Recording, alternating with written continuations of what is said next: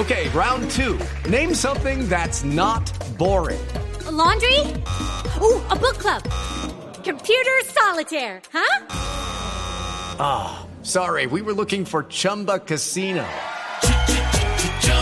That's right. ChumbaCasino.com has over 100 casino style games. Join today and play for free for your chance to redeem some serious prizes.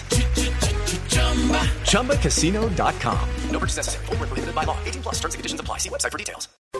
3 de la tarde, 34 minutos, 8 de la noche, 34 minutos en Londres, donde el presidente Santos culmina a esta hora su gira relámpago por Euro Europa para conseguir recursos para el posconflicto. El jefe de Estado destacó que el mundo en estos momentos está atento a una pronta firma de un acuerdo de paz con las FARC. Vamos allí, a la capital del Reino Unido, allí se encuentra Lexi Garay.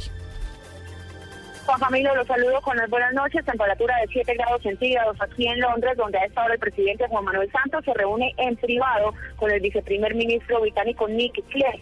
Previo a este encuentro, el presidente Santos aseguró que el apoyo contundente manifestado por seis países europeos en esta gira en torno al proceso de paz es un claro mensaje para los negociadores en Cuba.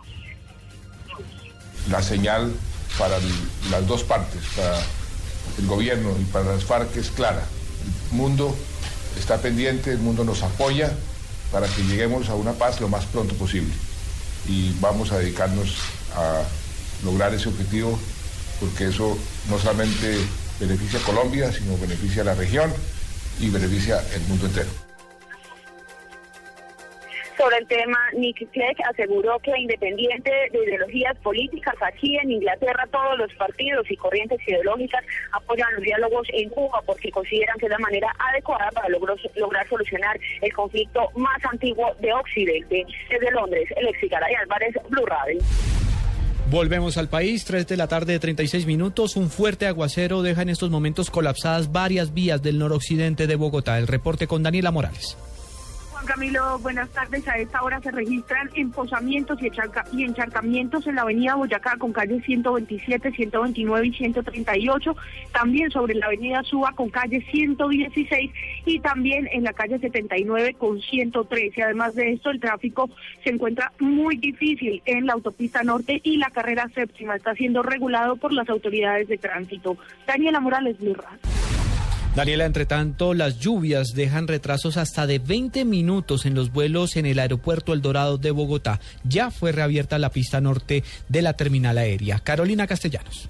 La Aerocivil acaba de confirmar que hace aproximadamente 30 minutos se reabrió la pista del aeropuerto El Dorado de Bogotá, luego de que fuera cerrada más o menos por 40 a 30 minutos debido a una tormenta eléctrica que se presentó en las últimas horas. La Aerocivil también confirma que el retraso en los vuelos que salían de este aeropuerto no estuvo muy afectada. Más o menos hay un retraso de 15 a 20 minutos y piden por favor paciencia a los usuarios ya que este cierre se generó por condiciones climáticas. Carolina Castellanos, Blue Radio.